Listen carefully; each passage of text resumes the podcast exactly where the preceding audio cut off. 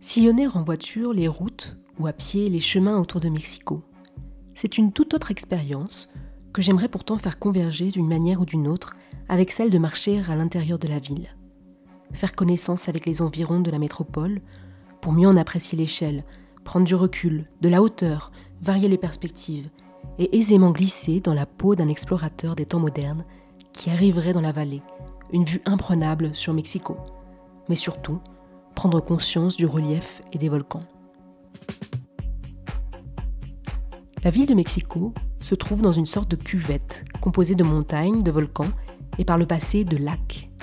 Cette cuvette est appelée l'Anahuac, signifiant entre les eaux en nahuatl, ou encore El Valle de Mexico.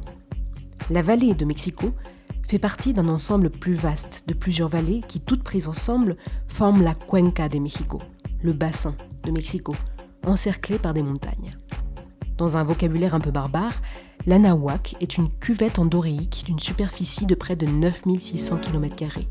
Le terme endoréique désignant un bassin versant dont l'eau est empêchée de se déverser dans la mer in fine.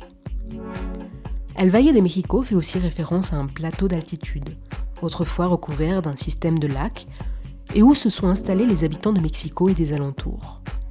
Il s'agit d'une étendue relativement plane, située autour de 2200 mètres d'altitude, interrompue ponctuellement par quelques montagnes, collines ou simples rochers de quelques dizaines de mètres de hauteur, comme on peut en voir près de l'aéroport ou encore à la sortie de la ville en direction de Puebla.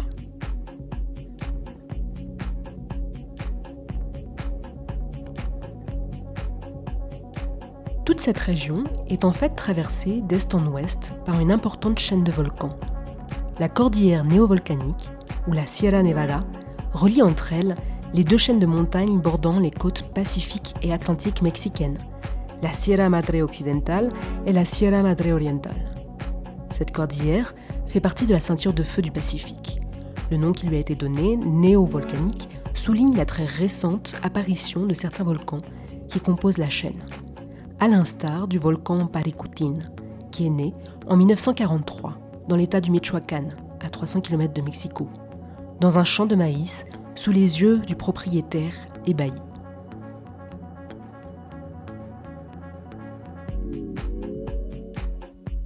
C'est l'un des plus jeunes volcans du monde. Sa naissance s'est faite dans des tremblements de terre, des grondements sourds, dans l'odeur de soufre, dans les flammes, dans la douleur donc, jusqu'à constater l'ouverture d'une fissure de 5 cm de large, 50 mètres de long et 50 cm de profondeur. C'est aujourd'hui un petit cône volcanique d'environ 400 mètres de hauteur par rapport au terrain environnant. Il s'intègre dans un ensemble de centaines d'autres volcans se trouvant dans le champ volcanique de Michoacán y Guanajuato, faisant lui aussi partie de notre cordillère néovolcanique. Revenons-y. Parmi les autres volcans de cette chaîne, on trouve les plus hauts sommets du Mexique, pouvant être visibles depuis Mexico les jours de beau temps et de peu de pollution.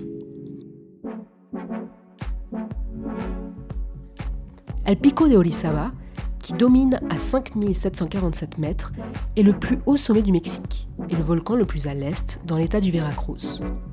Le Popocatépetl, à 5500 mètres, et l'Iztaccíhuatl, à 5286 mètres, sont à cheval entre l'état de Mexico et l'état de Puebla. La Malinche, à 4420 mètres, entre l'état de Puebla et l'état de Tlaxcala. Le Nevado de Toluca, immense cratère accessible par l'homme, qui y trouve ces deux lacs, Laguna de la Luna et Laguna del Sol, culminant à 4680 mètres d'altitude.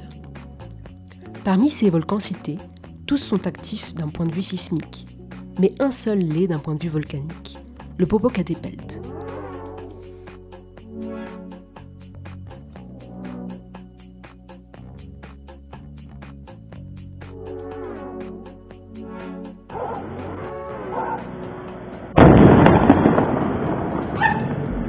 S'est réveillé le 21 décembre 1994, il n'a pas arrêté de cracher, cendres et fumée. Parfois des cheminées gigantesques de plusieurs centaines de mètres, donnant une fière allure aux cônes très réguliers. Une activité continue et puissante, effrayante, mais pas au point de faire fuir les quelques 20 millions d'habitants menacés, vivant dans des agglomérations des alentours, dans les États de Puebla et de Mexico. C'est pour cette raison l'un des volcans les plus surveillés du monde, les riverains, en tant que bons Mexicains, savent relativiser le risque en prétextant que tant que le bon vieux Goyo, petit surnom affectif, crache ses cendres, c'est que tout va bien et qu'il faudra plutôt s'inquiéter le jour où il s'arrêtera. Le volcan est vu comme la valve d'une cocotte minute permettant de relâcher la pression du sous-sol et d'ainsi éviter une activité volcanique moins régulière certes mais bien plus violente. C'est ainsi que son grondement sourd et grave devient rassurant, surtout quand on l'entend à une petite centaine de kilomètres, sur la cime de la Malinche, le regard plongeant sur la scène dramatique de son cratère, témoignant d'une explosion qui a certainement été fulgurante il y a plusieurs millénaires maintenant.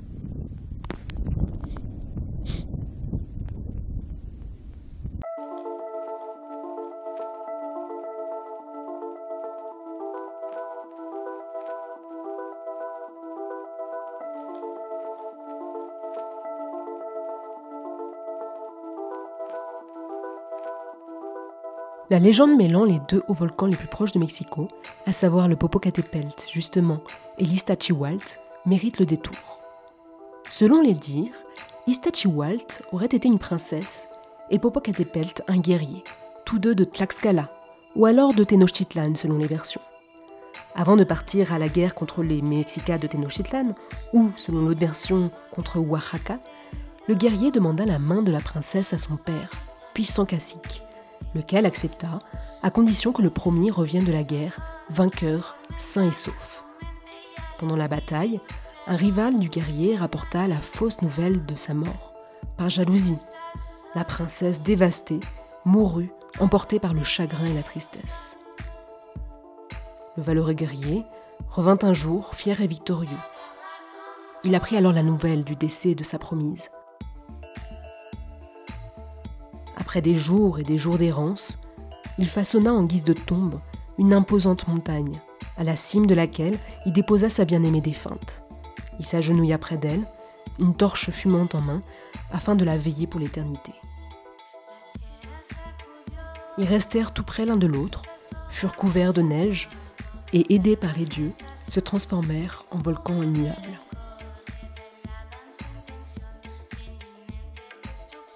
Cette histoire et comme pour tout mythe, l'une des très nombreuses versions qui peuvent se trouver dans la littérature ou dans les bavardages oraux. En Nahuatl, Popocatépetl signifie la montagne qui fume, et Iztaccíhuatl, la femme blanche, même si dans l'usage elle est plutôt appelée Mujer dormida, la femme endormie, en raison de la forme explicitement évoquée par la silhouette du massif. En dehors de la légende, le col qui lie les deux sommets se nomme El Paso de Cortés, le passage de Cortés. Situé à 3600 mètres d'altitude, ce passage a effectivement été traversé par les troupes de Cortés, alors à la recherche de soufre pour fabriquer de la poudre avant la prise de Mexico-Tenochtitlan. De ce passage sont visibles la Malinche portant le nom de l'interprète, conseillère, intermédiaire et amante d'Hernán Cortés, et beaucoup plus loin, le Pico de Orizaba.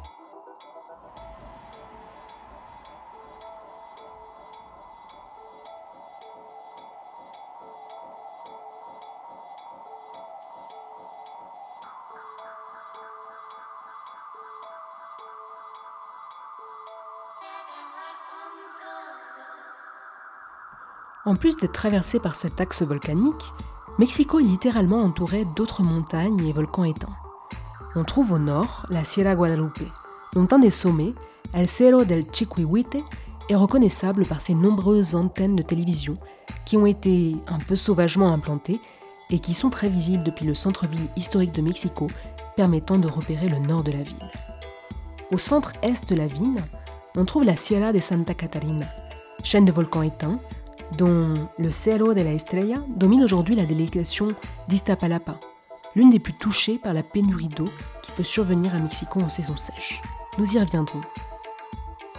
Cet ensemble, la Sierra de Santa Catarina, formait autrefois une langue de terre sèche, avant l'épuisement des lacs, séparant les eaux douces de Chalco et Xochimilco des eaux salées de Texcoco. À l'ouest de Mexico, du côté de Chapultepec, s'élève doucement les collines aujourd'hui urbanisées par des quartiers plus ou moins cossus, comme Las Lomas. Elles ouvrent sur les chaînes de montagnes qui vont de l'ouest jusqu'au sud-est, embrassant ainsi la ville de Mexico et la séparant géographiquement des vallées de Toluca à l'ouest et de l'État du Morelos au sud. On y trouve, à l'ouest, la Sierra de las Cruces, entre les délégations des Miguel Hidalgo, Coajimalpa de Morelos, la Magdalena Contreras. Au sud, on trouve notamment le volcan de la Jusco. Culminant à 3937 mètres, c'est le point le plus haut de la ville de Mexico, à l'intérieur même de celle-ci, dont le sud est principalement occupé par des terres élevées, froides et agricoles. La Sierra de Ajusco Chichinaotzin. Ça explique la très faible densité des délégations s'y trouvant. Milpa Alta en premier lieu et Tlalpan. Tiros en la Pobla no dejan dormir, muy lejos de la moneda, el diablo ríe ritmo de balaceras, los cabros chicos van enfierrados, pa' acribillar las estrellas, tiros en la Pobla no dejan dormir, ardiendo la periferia.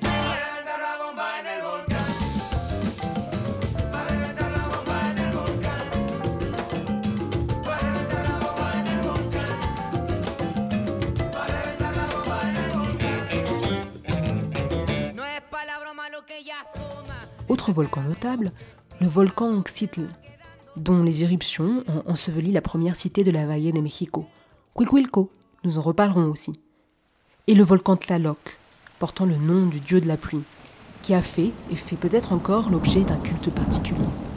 En le gravissant, un jour de pluie pénétrante bien sûr, on découvre dans une dense forêt un chemin bordé par un étroit canal où ruissellent dans un bruit cristallin les eaux depuis le sommet. Sur ce dernier, offrant une vue plus ou moins bouchée selon la chance offerte par Tlaloc, on trouve des restes d'aménagements religieux dédiés à la divinité de la pluie, aujourd'hui encore jonchés de bibelots et de mots à portée spirituelle. Toutes ces montagnes, qui ceinturent et forment le bassin de Mexico, empêchent l'écoulement naturel des eaux qui y ruissellent. C'est la raison pour laquelle on parle de cuvette endoréique, une unité hydrologique fermée, dont l'eau est aujourd'hui drainée artificiellement à l'extérieur, vers l'est, jusqu'à l'état de Veracruz, où elles sont traitées avant d'atteindre l'océan Atlantique.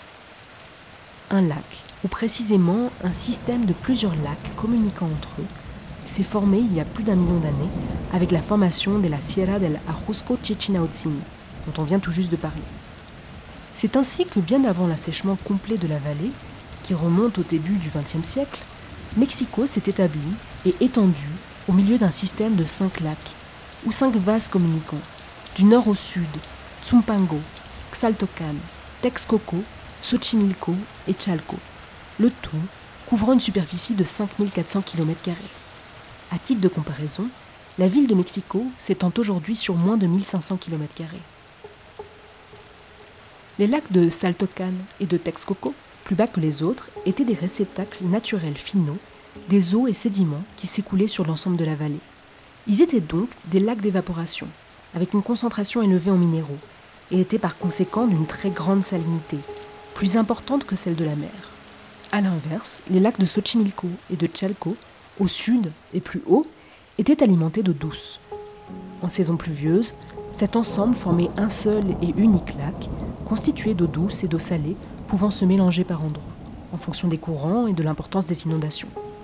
Le lac de Texcoco était le plus important en taille, le plus bas, il était donc considéré comme le maillon fondamental dans le fonctionnement hydrologique del Valle de México.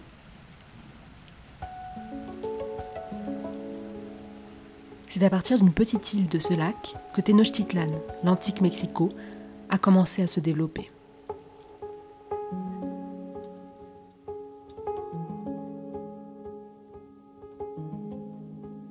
Aujourd'hui, en superposant les différentes emprises, celle de la ville de Mexico, l'emprise urbanisée, la mancha urbana, l'emprise des anciens lacs, l'emprise des reliefs, quelque chose de surprenant apparaît. La mancha urbana, autrement dit l'urbanisation, semble s'étendre sur l'ancien lit des lacs, vers le nord notamment. Et pourtant, la ville de Mexico englobe une partie des montagnes du sud, et non les aires urbaines qui s'étendent toujours plus au nord. C'est comme si la ville tournait le dos aux terres qu'elle a elle-même asséchées, tout en provoquant, par son rayonnement et son attrait économique, l'invasion urbaine, maladroite et souvent informelle de ces terres. Peut-être que le sol y est pour quelque chose dans cette contradiction. Garder sous la main un sol montagneux, solide, fait de roches volcaniques est une sécurité, notamment face aux risques sismiques. En effet, sous l'emprise de l'ancien lac de Texcoco, on trouve deux systèmes de failles tectoniques avec deux orientations distinctes. La ville de Mexico se trouve par conséquent au-dessus d'une fosse tectonique, un graben, qui a tendance à s'enfoncer. L'activité sismique étant très active, des tensions s'exercent en permanence. Alors que les sommets des volcans environnants gagnent quelques centimètres chaque année, par ajustement dynamique, la cuvette tectonique est une zone de subsidence. Autrement dit, la croûte terrestre qui la compose a tendance à s'affaisser lentement, de quelques centimètres par an également. C'est l'un des affaissements les plus importants du monde, surtout dans une zone urbaine densément construite. Et ce phénomène s'amplifie avec le pompage des nappes phréatiques dans un sol fragile. Car le sol, anciennement lacustre, garde en mémoire sa fonction de ruissellement et de stagnation des eaux. Il s'est longtemps constitué de dépôts de sédiments, sable, vases, limons, graviers, sur plusieurs dizaines de mètres, transformés avec le temps en argile et en roches calcaires. Le sol, auparavant occupé par le lac, a une perméabilité et une résistance très variable, ce qui le rend fragile, voire dangereux pour les constructions au-dessus lorsque l'eau qui y reste est pompée, et pire encore lors des tremblements de terre les plus puissants, comme ceux du 19 septembre 1985 et 2017. C'est peut-être l'une des raisons qui rend le nord de Mexico moins attractif pour la ville, semblant se désintéresser de sa bonne urbanisation, à moins d'y construire un aéroport. Mais nous verrons plus tard ce sujet épineux.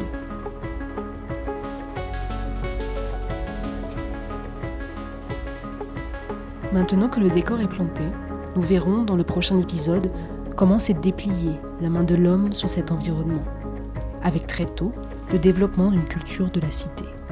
D'abord un urbanisme spirituel, cherchant à s'intégrer harmonieusement, puis un urbanisme plus invasif, qui va progressivement modifier la géographie naturelle, donnant parfois le sentiment de s'être substitué à elle